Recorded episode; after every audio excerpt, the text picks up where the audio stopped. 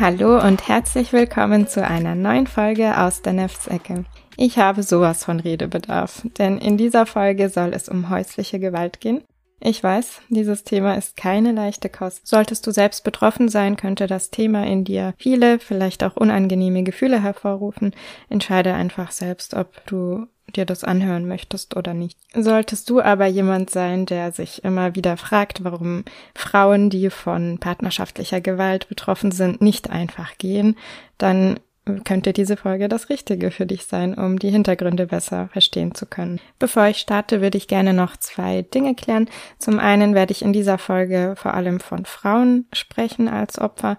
Ähm, natürlich sind auch Männer betroffen, aber um die 80 Prozent der Opfer von häuslicher Gewalt sind weiblich und um die 20 Prozent männlich. Der andere Punkt ist, dass ich vor allem in dieser Folge von Tätern und Opfern sprechen werde. Ich weiß, dass das teilweise anders gehandhabt wird. Ich finde aber, in diesem Kontext äh, kann man sehr wohl von Tätern und Opfern sprechen, auch wenn es jetzt nur um diesen Kontext geht. Natürlich sind die Personen nicht an sich nur Opfer oder nur Täter. Ich halte es jedoch für gerechtfertigt, dass wenn Gewalt im Spiel ist, man jemanden auch als Täter bezeichnet. Ich hatte auf Instagram gefragt, ob ihr zuerst die Grundlagen hören möchtet äh, rund um die Themen Gewalt und Narzissmus und so weiter oder ähm, ja, ob ihr speziell zu häuslicher Gewalt eine Folge vorziehen möchtet. Die meisten von euch waren dafür, jetzt erstmal über häusliche Gewalt zu sprechen. Ich habe ein paar Beispielaussagen auf Instagram gepostet gehabt und gefragt, wer von euch schon solche Aussagen gehört hat. Und viele haben leider solche Aussagen schon mal zu hören bekommen. Zum Beispiel, dass Frauen, die sich in gewalttätige Männer verlieben, selbst schuld seien oder dass Frauen, in die gewaltvolle Beziehungen nicht verlassen, äh, vielleicht weniger intelligent sein oder dass jemand, der sowas mit sich machen lässt, einfach selbst schuld ist. Oder dass Menschen, die Gewalt erleben, die andere Personen provoziert hätten oder dass ähm, diese Personen, die von Gewalt berichten, einfach übertreiben, weil die Person, die sie als Täter bezeichnen, ja so charmant und so nett ist, dass es doch nicht sein könne. Oder dass ähm, Personen, die von Gewalt berichten, einfach nur Aufmerksamkeit möchten, weil man das dem sogenannten Täter eben nicht zutrauen kann dass die Personen vielleicht äh, irgendwie auf andere Art selber schuld seien, weil sie selber eine schwierige Person seien oder dass, wenn es wirklich so schlimm wäre, die Personen doch einfach gehen würden. Dass immer zwei dazugehören zu Problemen in einer Partnerschaft. Und ähm, ja, warum man dann gleich eine Beziehung äh, aufgeben muss und dass man Beziehungen nicht einfach wegwirft, sondern darum kämpft. Oder auch, dass die Person, die man als Täter bezeichnet, ja so erfolgreich sei oder so einen hohen Status hätte, dass äh, diejenige, die sie, die sie beschuldigt, der Person doch einfach nur schaden wolle. Also ich habe echt einige Aussagen auch von euch erhalten, die ich echt erschreckend und traurig zugleich finde. Es zeigt mir aber immer mehr, dass es wichtig ist, darüber zu sprechen, wie schlimm solche Aussagen eigentlich sind und was sie mit den betroffenen Frauen machen. Ich persönlich erlebe oft, dass gerade andere Frauen da besonders laut sind, äh, darin ihre Meinung kundzutun, äh, die behaupten, dass wenn sie von solcher Gewalt betroffen wären, sie sofort gehen würden und ja, dass wenn man halt sowas mit sich machen lässt, dann ist es halt, äh, ist es die eigene Schuld.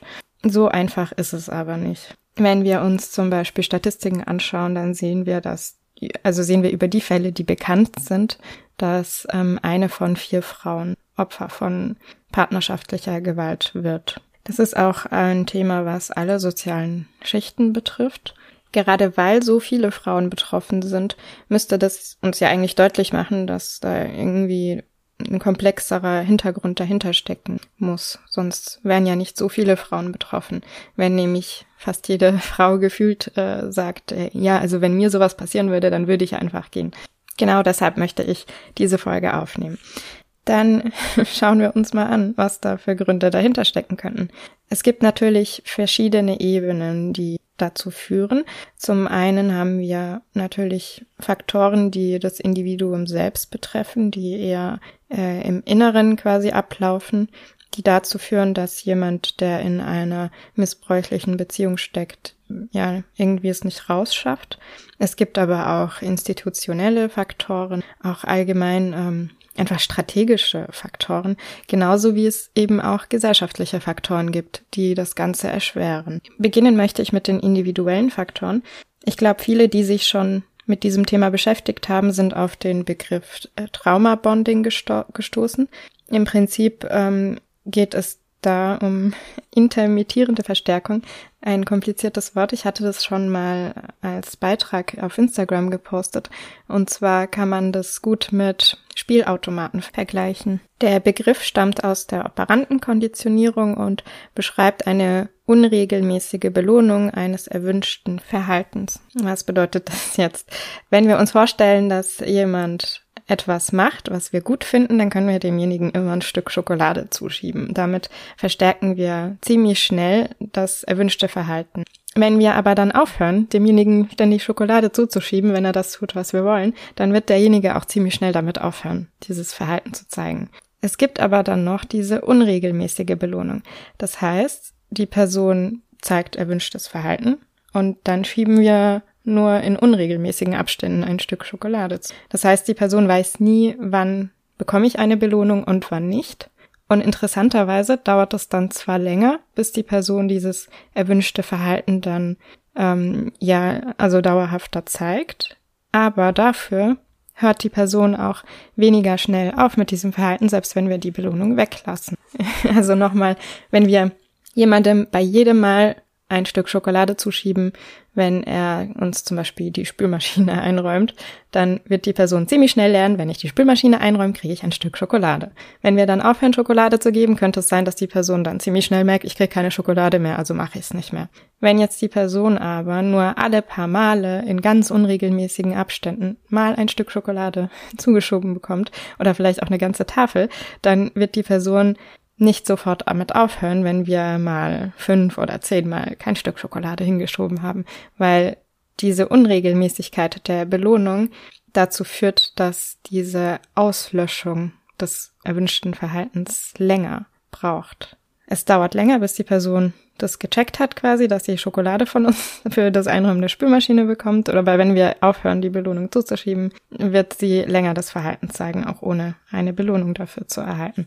Es klingt kompliziert, aber wenn man das jetzt mit einem Spielautomaten vergleicht, dann wird das vielleicht ein bisschen deutlicher, wenn eine Person jedes Mal, wenn sie einen, eine Münze in den Spielautomaten einwirft, einen Gewinn generiert, dann ist das ziemlich vorhersagbar.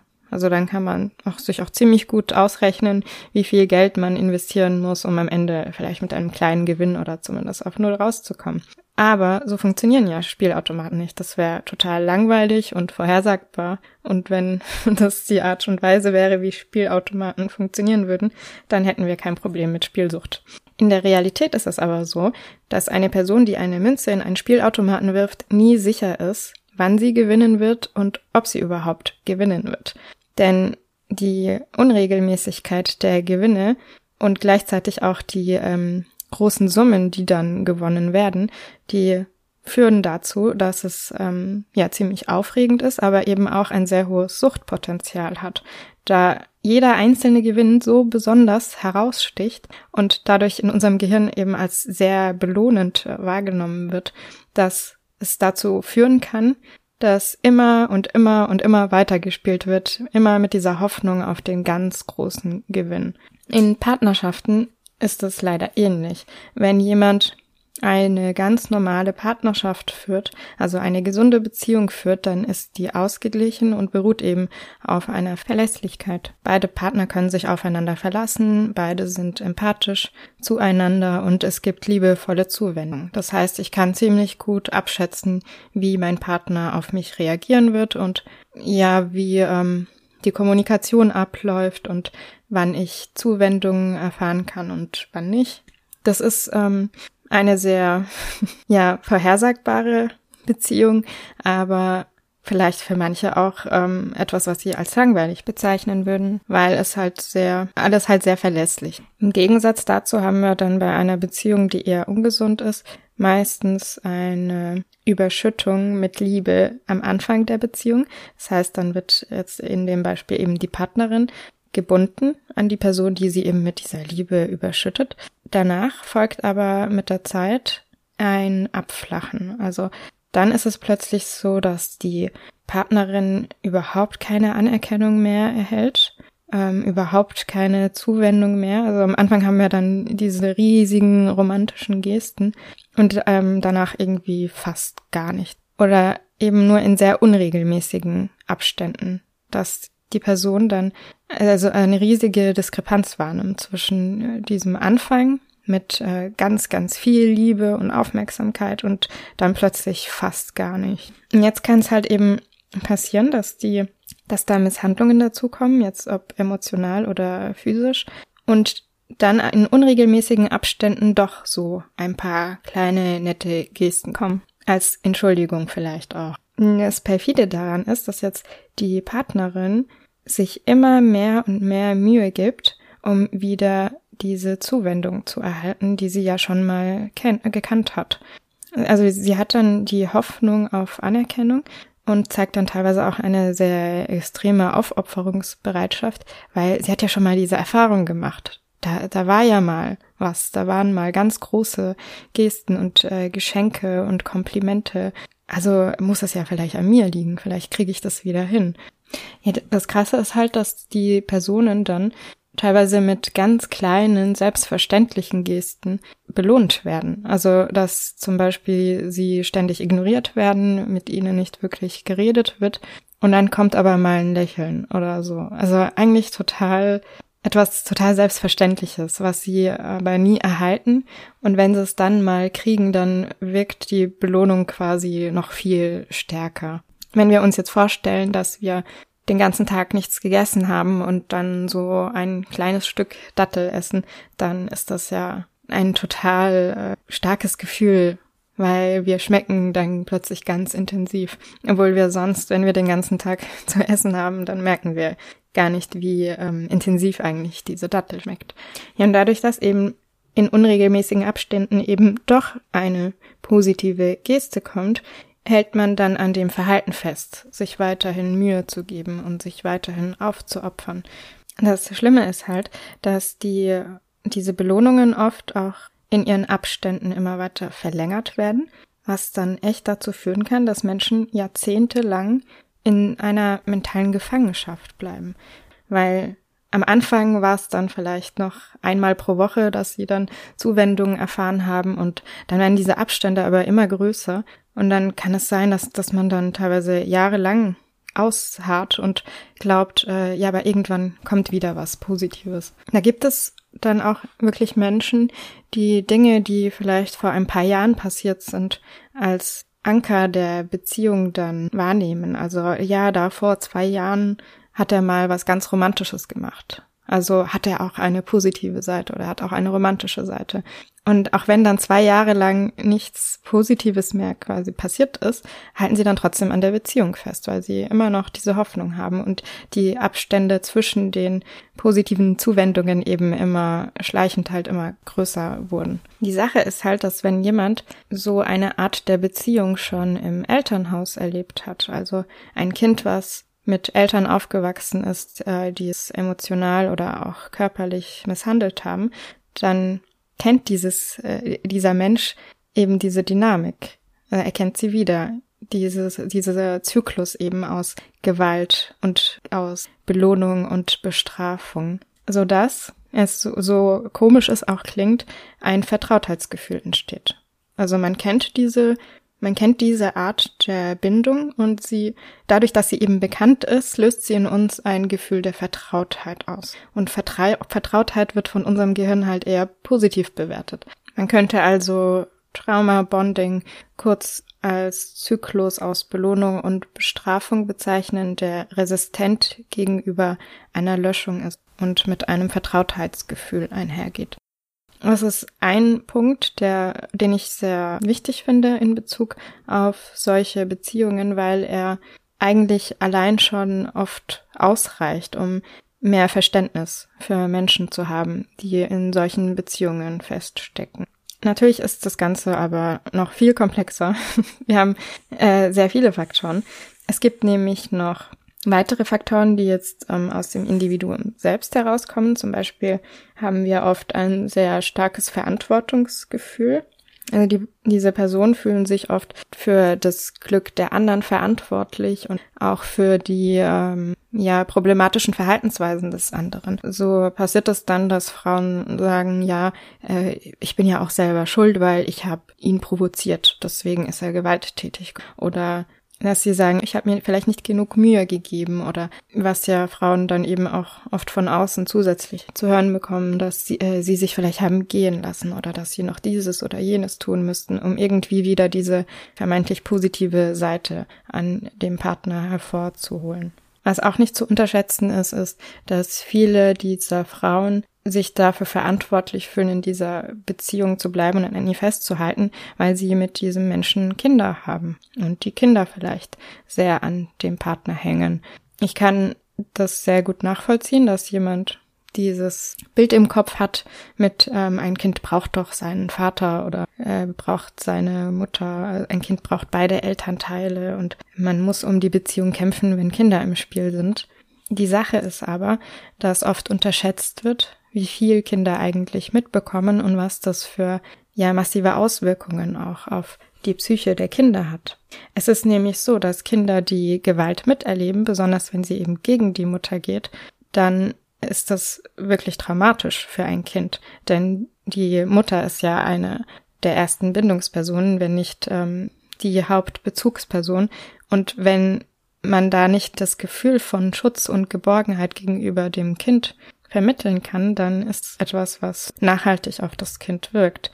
Zusätzlich ist es so, dass Kinder, die solch eine Dynamik zwischen den Partnern beobachten, das oft auch übernehmen für ihr Rollenverständnis, die dann eben meinen, dass es normal sei, dass zwischen den Geschlechtern es ein Machtgefälle gibt und dann oft auch das ja annehmen, dass man Misshandlung und äh, so ja einfach aushalten muss. Und das zeigt sich dann eben auch statistisch.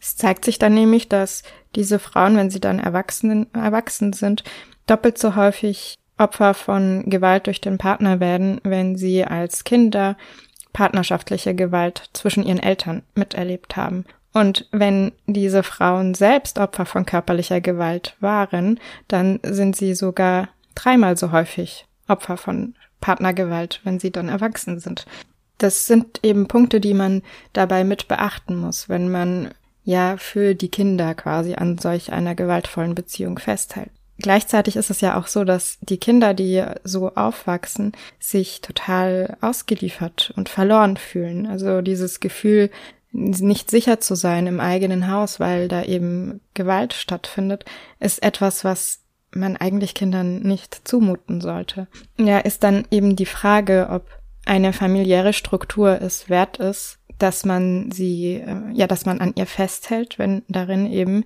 Kinder solchen massiven Schaden dann davon tragen. Natürlich ist das nicht einfach für die Person, die ähm, selbst auch Opfer von diesen Strukturen ist.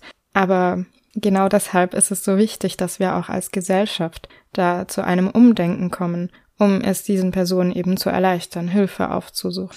Was man auch nicht unterschätzen darf, wenn es darum geht, warum Frauen solche Beziehungen nicht verlassen, ist, dass ähm, oft die Gewalt relativiert wird.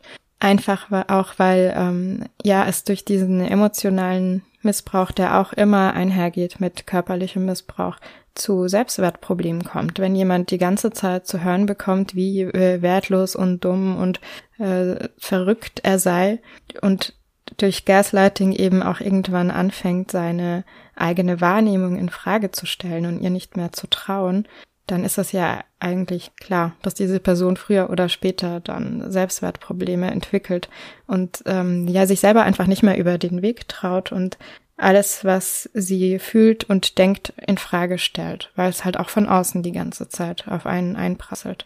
Und dann fällt es einem oft leichter, die Gewalt zu relativieren, indem man sagt, man sei irgendwie selber schuld oder man hätte irgendwie dazu beigetragen oder es sei gar nicht so schlimm, weil bei anderen sei die Gewalt ja noch schlimmer oder weil die Gewalt jetzt nicht äh, mehrmals täglich kommt oder sonst irgendwie. Aber die Relativierung, die ist ein ganz wichtiger Bestandteil von dieser Dynamik. Gerade weil auch positive Seiten in der Partnerschaft erlebt wurden, kann es eben sein, dass man dann besonders dazu neigt, all das Negative, was einem passiert, zu relativieren und irgendwie äh, wieder in positives Licht zu rücken. Es gibt natürlich auch noch Faktoren, die jetzt eher so im Außen liegen.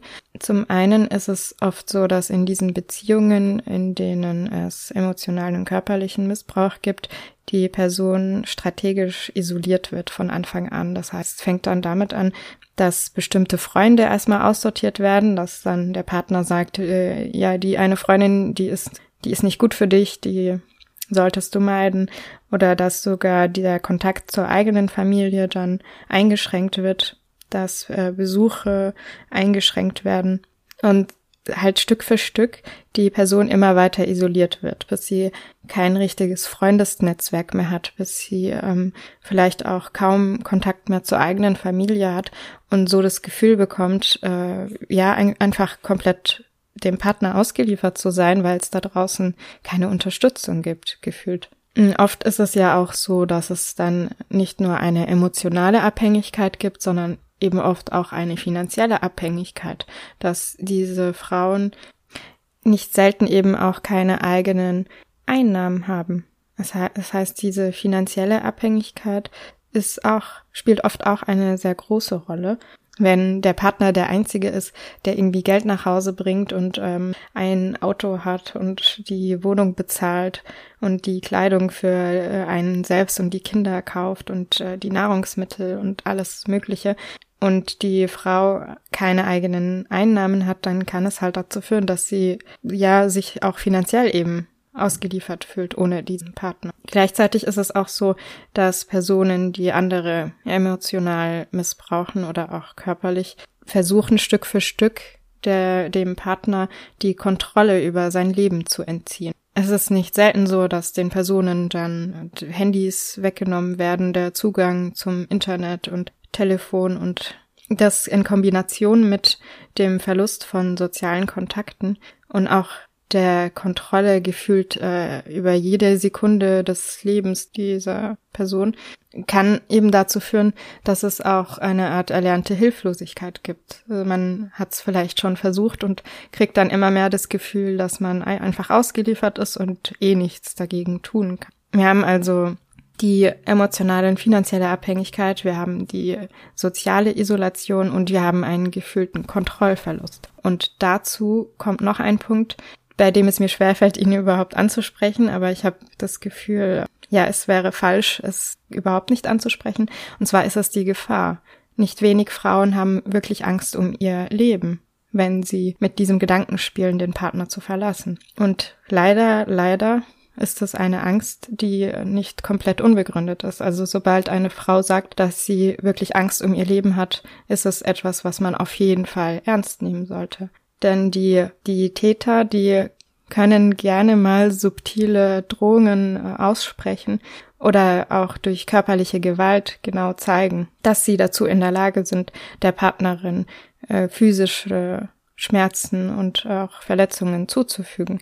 Also Männer, die eben gewalttätig sind, sind gefährlich. Und wenn dann eben bemerkt wird, dass die Partnerin diese Beziehung verlassen will, kann das eben dazu führen, dass diese Personen ja vielleicht auch unberechenbar handeln. Es ist etwas, was man eben nicht unterschätzen darf. Deswegen ist es immer gut, dass gerade wenn man gewalttätige Partner hat, man sich dabei Hilfe sucht, wenn man eben diese Partnerschaft verlassen möchte. Es ist mir aber auch wichtig zu betonen, dass es niemand verdient hat, in einer Beziehung zu leben, in der man sowohl emotional als auch körperlich misshandelt wird in der man ständig Angst hat und ständig das Gefühl hat, auf Eierschalen zu laufen und nur ähm, falsch liegen zu können, ja nichts richtig machen zu können. Das ist nichts, was jemand, was irgendjemand da draußen verdient hat.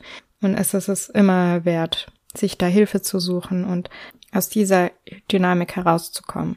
Wenn ihr bis hierhin zugehört habt, dann merkt ihr schon, dass es viele Gründe gibt, die dazu führen können, dass Menschen eben nicht so einfach mal solch eine Beziehung verlassen können. Es gibt aber noch mehr Gründe.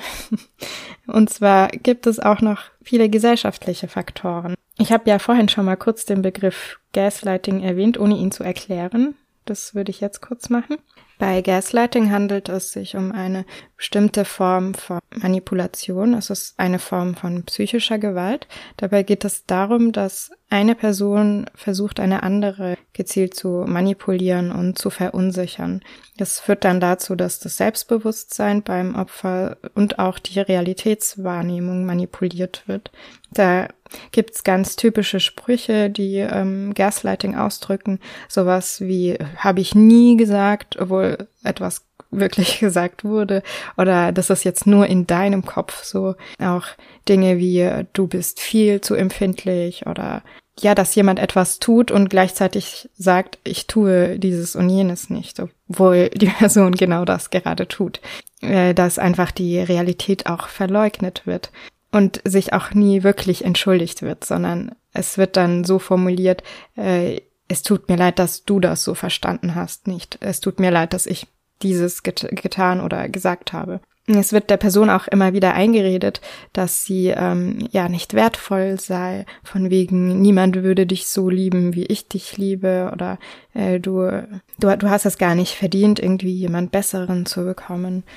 Da gibt's auch verschiedene Kategorien, die diese Menschen, die von Gaslighting betroffen sind, oft erleben. Also wie vorhin schon erwähnt, es kann sein, dass einfach verleugnet wird. Also die Realität wird einfach verleugnet.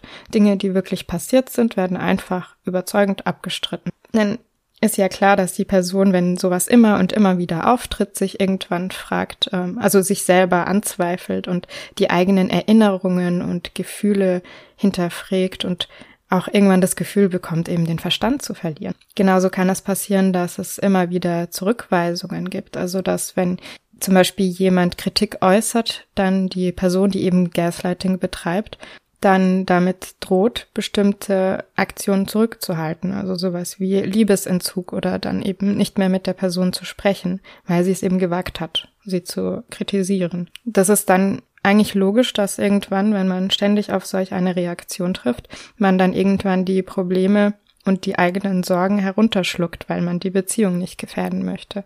Und auch, dass man dann anfängt, seine eigene mentale Gesundheit anzuzweifeln, weil dieser Drang, eben Dinge anzusprechen, als so abnormal dargestellt wird, obwohl er eigentlich total natürlich und gerechtfertigt ist. Es kann auch einfach sein, dass immer wieder widersprochen wird. Also, dass ähm, einfach, wenn man etwas erzählt, dann immer wieder so getan wird, als äh, wäre das Gegenteil der Fall gewesen oder ähm, ja, auch oft einfach gelogen wird. Dass zum Beispiel bestimmte Zeiten abgemacht wurden und dann behauptet wird, das wäre gar nicht so. Also einfach man ständig irgendwie so auf Widerspruch stößt und man dann immer das Gefühl hat, äh, alles überprüfen zu müssen oder nach Beweisen suchen zu müssen, weil man so äh, stark in Selbstzweifel gerät. Es kann aber auch sein, dass ständig abgelenkt wird. Also wenn wichtige Dinge angesprochen werden oder auch kleine Kritik, dass die Person, die eben Gaslighting betreibt, ständig dann ablenkt von den eigenen kleinen Fehlern und dann auf äh, Fehler der Person, die das eben anspricht, hinweist. Also wenn man dann sagt, äh, äh, du hast die Milch nicht in den Kühlschrank geräumt, du hast sie draußen vergessen, dann, äh, ah, ja, erinnert mich daran, als du die äh, Ölflasche hast fallen lassen und hier alles voller Öl war und der ganze Boden äh, schmutzig geworden ist und die ganzen Glasscherben im ganzen Raum verteilt wurden. Wenn man ständig auf solch eine Reaktion trifft.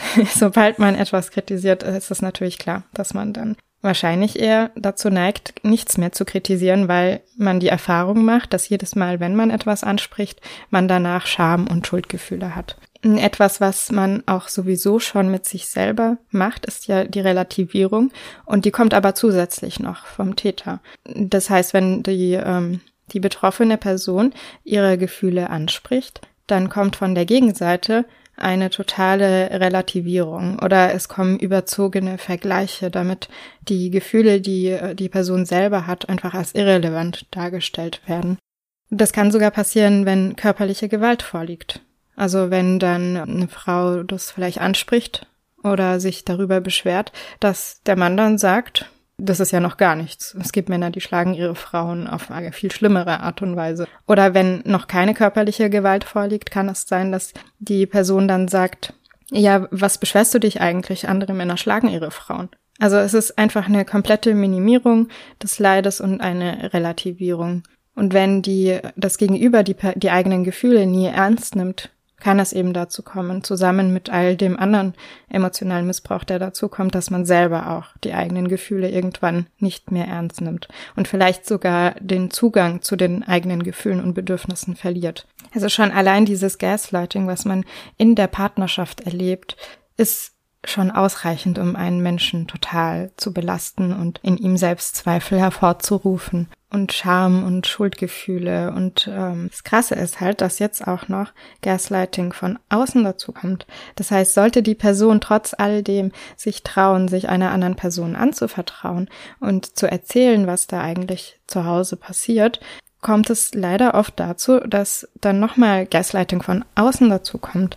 Das heißt, dass Personen dann sagen, hm, vielleicht hast du ja auch irgendwas gemacht, um ihn zu provozieren oder äh, ja, du solltest halt einfach mehr Geduld haben oder vielleicht hast du dich nicht genug bemüht oder äh, es sei ja natürlich, dass Männer dominanter seien und äh, du solltest vielleicht nicht so vorlaut sein oder lauter solch einen Schwachsinn, der von außen auch nochmal auf die Person einprasselt und ihr eigentlich vermittelt, äh, erzähl lieber niemandem davon, weil alle sehen das Problem in dir und nicht im anderen. Menschen, die andere misshandeln, sind nicht selten nach außen hin sehr charmant und freundlich und vielleicht auch sehr erfolgreich oder haben einen sehr hohen Status erlangt. Das wird immer wieder deutlich, wenn Menschen Opfer werden von äh, Personen mit höherer Position, dass ihnen nicht geglaubt wird, ihnen einfach unterstellt wird, du möchtest nur Aufmerksamkeit, du willst der Person einfach nur schaden, vielleicht bist du einfach nur neidisch. Es ist halt einfach so, dass Menschen sich gerne von diesem äußeren Scheinbild so sehr beeinflussen lassen, dass sie Menschen, dies, dass sie andere Menschen, die eben von Missbrauch berichten, äh, ja, dass sie ihnen keinen Glauben schenken. Sie schauen lieber auf dieses Scheinbild des anderen und sagen, nee, äh, wenn du daran kratzt, dann stimmt was mit dir nicht. Es ist halt auch so, dass wahrscheinlich niemand gerne Opfer ist. Auch wenn das gerne manchen Menschen immer wieder unterstellt wird, ist die Rolle des Opfers keine angenehmere. Niemand äh, stellt sich gerne hin und sagt, ähm, ich bin durch und durch Opfer ist nichts, was sich schön anfühlt. Das ist etwas, was sich eher demütigend anfühlt. Und deswegen kann das eben auch einhergehen mit einem Gefühl von Scham. Es ist nicht selten so, dass Frauen, die von Gewalt betroffen sind, selber niemandem davon berichten müssen, weil sie sich so schämen, dass sie in dieser Rolle des Opfers sind. Und gleichzeitig ist es auch so, dass von außen wenn bestimmte Dinge zutage kommen, gerne diese Opferrolle aufgestülpt wird. Also Menschen haben äh, oder die Gesellschaft an sich hat eigentlich ein ziemliches Problem damit, wenn jemand etwas Schlimmes erlebt hat und was Traumatisches erlebt hat, aber nicht das Bild des typischen Opfers abgibt. Das, äh, ja, damit können viele auch gar nicht umgehen. Gleichzeitig gibt es aber eben auch dieses Victim Blaming. Sobald jemand Opfer von einer, ja, schlimmen Tat wird, wird irgendwie versucht, die Schuld auch beim Opfer zu sehen oder zumindest eine Mitschuld. Schon allein, um sich selbst zu beruhigen und dem Ganzen ein äh, gewisses Gefühl von Kontrolle überzustülpen. Da ist es dann einfacher zu sagen, die Person hat irgendwie eine Mitschuld, als sich einzugestehen, es könnte auch mich treffen. Was mir auch immer wieder auffällt, ist, dass es eine sehr eigenartige Vorstellung der Romantik gibt in unserer Gesellschaft. Also allein wenn man sich schon Filme anschaut und Serien, finde ich es teilweise sehr erschreckend, was da für ein Bild einer Partnerschaft gezeichnet wird wenn da total gewaltvolle Beziehungen irgendwie als romantisch deklariert werden oder Stalking äh, plötzlich äh, eine Geste der Romantik oder der Liebe ist. Und auch, ähm, ja, teilweise sogar Vergewaltigungen, die dann so dargestellt werden, als seien sie irgendwie ähm, romantisch oder leidenschaftlich oder sonst irgendwas. Also äh, es ist wirklich ein sehr eigenartiges Bild, was manchmal gezeichnet wird von einer romantischen Beziehung. Wenn man das jetzt alles nochmal zusammenfassen, könnte man sagen, wir haben viele verschiedene Gründe, die dazu führen, dass Menschen, die in einer gewaltvollen Beziehung stecken, diese nicht so einfach verlassen können. Wir haben eben zum einen die individuellen Faktoren wie äh, Traumabonding, dadurch, dass Menschen vielleicht auch schon in ihrer Kindheit missbräuchliche Erfahrungen gemacht haben. dadurch eben eher in eine Dynamik geraten, in der es partnerschaftliche Gewalt gibt. Es gibt ein erhöhtes Verantwortungsgefühl oft auf Seiten der Opfer. Besonders wenn Kinder dabei sind, gibt es das Gefühl, irgendwie deshalb besonders an dieser Beziehung festhalten zu müssen. Gleichzeitig wird ähm, das eigene Leid oft auch relativiert, oft auch aufgrund von Selbstwertproblemen, die in der Regel mit Gaslighting zusammenhängen. Es spielen aber auch Faktoren wie emotionale und finanzielle Abhängigkeit eine Rolle. Es spielt auch oft eine Rolle, dass eine gewisse Angst ja um das eigene leibliche Wohl vorhanden ist, der gefühlte Kontrollverlust, die soziale Isolation. Wir haben die gesellschaftlichen Faktoren, wo es nochmal schön Gaslighting von außen gibt, die ähm, Scham- und Schuldgefühle, die damit einhergehen, ein, eine falsch verstandene Loyalität, also dass man einfach geduldig sein muss in einer Beziehung, dass man daran irgendwie festhalten muss. Wir haben auch die ähm, komischen Vorstellungen von Romantik in unserer Gesellschaft, die einfach verzögern können, dass einem auffällt, wie problematisch die Situation eigentlich ist. Und wir haben aber auch oft ähm, eine fehlende Unterstützung aufgrund des Schams des Täters, weil er so toll und so nett und so charmant dargestellt wird, dass es den Personen, die ja Opfer ihrer Taten werden, oft schwerfällt, überhaupt auf die Idee zu kommen, um Hilfe zu bitten. Ein Punkt, äh, den ich noch nicht genannt hatte, ist auch die Angst vor Outing. Also es gibt Beziehungen, die oft eher im Geheimen geführt werden und die Frauen, die in diesen Beziehungen dann Opfer von Gewalt werden, haben oft das Gefühl, erst recht nicht Hilfe aufsuchen zu können, weil sonst eben rauskommt, dass sie diese Beziehung führen. Oder auch Frauen, die sich gegen ihre Familie gestellt haben, um einen bestimmten Mann zu heiraten, die dann das Gefühl haben, sie können gar nicht nach Hilfe fragen, weil dann hätten sie quasi die ähm, Erwartungen der anderen einfach nur bestätigt und dann deswegen länger als nötig in solch einer Beziehung ausharren. Aber auch bei homosexuellen Beziehungen ist das auch oft der Fall, dass Personen, die sich eben noch nicht geoutet haben, dann das Gefühl haben, sie können nicht aus dieser Beziehung rausgehen, weil sonst eben rauskommen würde, dass sie homosexuell sind. Das sind oft Faktoren, die den Tätern auch bewusst sind, die das dann auch gerne benutzen, um die, ja, um ihr Opfer eben weiter in dieser Abhängigkeit zu halten. Ich hoffe, dass die Folge einiges an Klarheit gebracht hat, dass man vielleicht besser nachvollziehen kann, warum es nicht so einfach ist, solch eine Beziehung zu verlassen, dass es wirklich sehr komplex ist und es viele Faktoren gibt, die da eine Rolle spielen und man das Wort einfach einfach nicht verwenden kann in diesem Kontext. Zum Abschluss noch eine Zahl und zwar heißt es im Internet immer wieder, ich habe aber leider keine aussagekräftige Quelle dazu gefunden, dass Frauen durchschnittlich siebenmal eine Trennung versuchen, bevor die Trennung dann auch endgültig ist. Finde ich sehr interessant, diese Zahl, weil sie eben doch auch aufzeigt, dass es gar nicht so einfach ist. Solltest du selbst betroffen sein von Gewalt in der Partnerschaft, kannst du das Hilfetelefon Gewalt gegen Frauen anrufen und zwar unter der Nummer 0800 116 016. Ist rund um die Uhr erreichbar und kostenlos und auch anonym. Es gibt auch ein Hilfetelefon bei Gewalt an Männern. Das ist die 0800 123 9900. Da müsst ihr aber die Öffnungszeiten beachten. Ich hoffe, diese Folge war nicht allzu schwer zu verdauen. Sollte jemand von euch mit mir über dieses Thema öffentlich reden wollen, dann könnt ihr mir gerne auf Instagram schreiben oder über das Kontaktformular auf der Website. Bei weiteren Anmerkungen und Fragen könnt ihr mir auch gerne schreiben. Ich freue mich, wenn ihr beim nächsten Mal wieder einschaltet. Danke und bis bald.